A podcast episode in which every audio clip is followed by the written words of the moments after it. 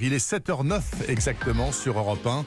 Et ça, c'est l'indicatif de la chronique de bande dessinée de Mathieu Charieux. Ça s'appelle Sa bulle. Mathieu, bonjour. Bonjour Bernard, bonjour à tous. Bon, écoutez, petit à petit, je pense que l'édition de bande dessinée va reprendre des forces et on Mais va oui. retrouver des nouveautés là dans les prochains jours et les prochaines semaines. N'empêche que ce dimanche matin encore, vous voulez nous parler d'un immense dessinateur dont on peut relire les œuvres en ces temps de confinement Bien ou en de début de déconfinement.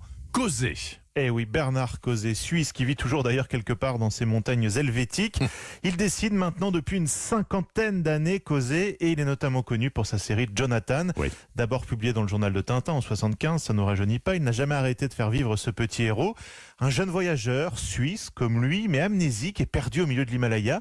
Alors il va partir à la recherche de son passé. 16 albums publiés déjà et 16 albums dans lesquels on prend un plaisir fou à suivre ce héros. Bien loin des super-héros. Il part pas en combat contre des envahisseurs extraterrestres ou contre un complot euh, international. Il est là euh, plutôt à la recherche de lui-même, encore une fois comme beaucoup de gens. Euh, Je rêve, depuis que je suis gamin, je rêvais, ça semble un peu cliché, mais c'est la pure vérité. Je voulais faire de la bande dessinée, je voulais faire des albums. J'ai pensé que la seule solution, c'était de faire quelque chose d'original. hein. faire du western, euh, ça aurait été moins bien que Giraud. Voilà, il y avait mon intérêt pour le Tibet. Il y avait, je venais de lire le roman de Richard Bach, Jonathan Livingstone, le Goéland, toutes sortes de choses. Vous entendez hein, ce ton rêveur, il faut Oui. dire que Causé est un grand voyageur, ça se ressent dans ses albums.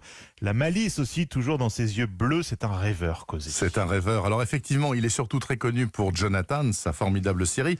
Est-ce qu'il a d'autres titres marquants?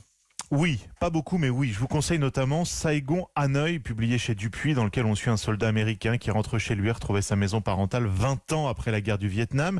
Vous pouvez lire aussi à la recherche de Peter Pan. Là, on est avec un écrivain anglais dans les Alpes en 1930 sur les traces du célèbre personnage. Et à chaque fois, avec Causé, il y a beaucoup de spiritualité et d'évocation. Euh, Oui, j'aime bien suggérer. Je trouve que c'est un langage qui est plus fort que les affirmations. Niveau du dessin, pareil, je préfère une évocation, donc un dessin plutôt épuré, qu'une description euh, super réaliste. Parce que je crois que le lecteur participe à la compréhension de l'image. Il la subit pas. Et voilà, si vous aimez les voyages, les grands espaces, lisez, relisez Causé. Vous Oui. retrouvez beaucoup de ses albums aux éditions Le Lombard.